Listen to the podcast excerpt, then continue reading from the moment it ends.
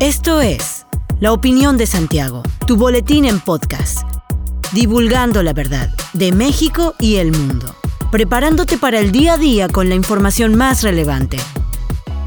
Comenzamos.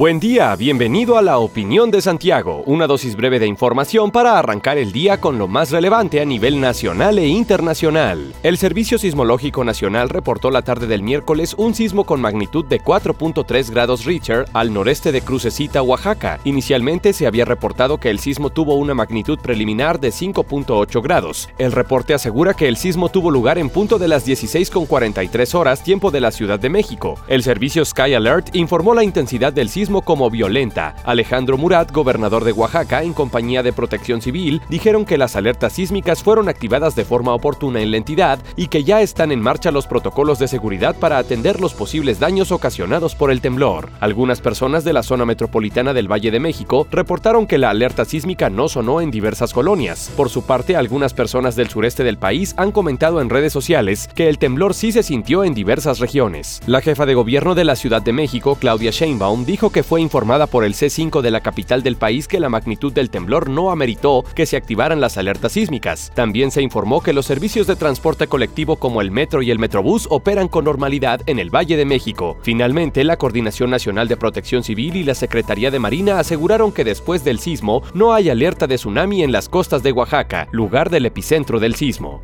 El Comité Nacional para la Vigilancia Epidemiológica lanzó una alerta a todas las unidades sobre la viruela símica, que hasta la fecha cuenta con 92 casos confirmados y 28 casos sospechosos, en 12 países excluyendo a México. Sin embargo, señaló, es importante considerar caso sospechoso a toda persona de cualquier edad con una erupción cutánea o de mucosas aguda inexplicable que progresa desde la cara con extensión al resto del cuerpo, de acuerdo con las definiciones operacionales de cada sospechoso, probable y confirmado, con base en las recomendaciones de la Organización Mundial de la Salud y la Organización Panamericana de la Salud. Además, llamaron a dar seguimiento del vínculo epidemiológico, exposición física directa con un caso confirmado o probable en el que existió contacto con la piel, lesiones cutáneas o contacto sexual, o contacto con fómites como ropa o utensilios de uso personal, antecedente de viaje a un país endémico de esta enfermedad. El diagnóstico se realiza por reacción de la polimerasa en cadena en muestras de exudado, húmedo o seco de las lesiones cutáneas en torno a la información que ha circulado en aplicaciones de mensajería de texto, redes sociales y algunos medios de comunicación sobre un presunto asalto a más de 300 vehículos en la autopista federal 57D, la Secretaría de Seguridad Ciudadana del Estado de Querétaro aclara que no existió ningún evento de esta magnitud y la desinformación derivó en la difusión de un video anónimo con datos erróneos. Lo anterior lo dio a conocer en un comunicado la Secretaría de Seguridad Ciudadana Estatal a dos días después de que se difundió por redes sociales el presunto asalto masivo en el libramiento noreste en el tramo que va de la comunidad de La Solana a la caseta de Chichimequillas en el estado de Querétaro. La dependencia dijo que es importante aclarar que desde el momento en que se solicitó la intervención de la autoridad, la policía estatal actuó de manera inmediata, logrando así la detención de una persona, señalada directamente por los únicos dos denunciantes del asalto. Las dos personas, presuntas víctimas, apuntó, viajaban a bordo del mismo vehículo, presentaban lesiones mismas que no ponían en riesgo su integridad, por lo que fueron atendidos en el sitio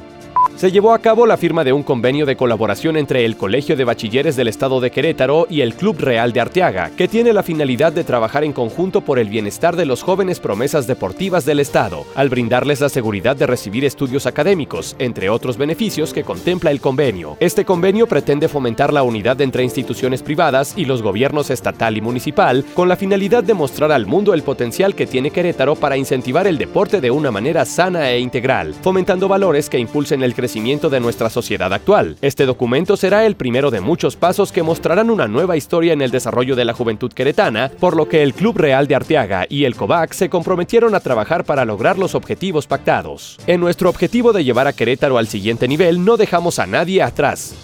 En nuestro objetivo de llevar a Querétaro al siguiente nivel, no dejaremos a nadie atrás, destacó el gobernador Mauricio Curi González durante el arranque del Programa Alimentario de Desarrollo Social, el cual destinará 55 millones de pesos para paquetes de alimentos en beneficio de 46 mil queretanas y queretanos. El titular del Poder Ejecutivo Estatal señaló que su gobierno está totalmente decidido a disminuir las brechas de desigualdades en la entidad, y en ese tenor se mantiene el compromiso de implementar y en ese tenor se mantiene el compromiso de implementar políticas públicas públicas que garanticen la movilidad social y el pleno desarrollo de las capacidades de todas y todos. Detalló que el programa consiste en la entrega de paquetes alimentarios a personas que se encuentran en situación vulnerable y que se les dificulta el acceso a la alimentación, sobre todo a menores de 6 años, adultos mayores de 65 años y personas con alguna discapacidad permanente, y en lo que resta de 2022 se consideran cinco entregas para los beneficiarios. Hasta aquí la información de hoy. Regresa mañana para otra pequeña dosis con las noticias más importantes. Mantente bien informado con la opinión de Santiago. Encuéntranos en Facebook, Instagram y TikTok como arroba la opinión de Santiago. Hasta la próxima. La opinión de Santiago. Comprometidos con la verdad.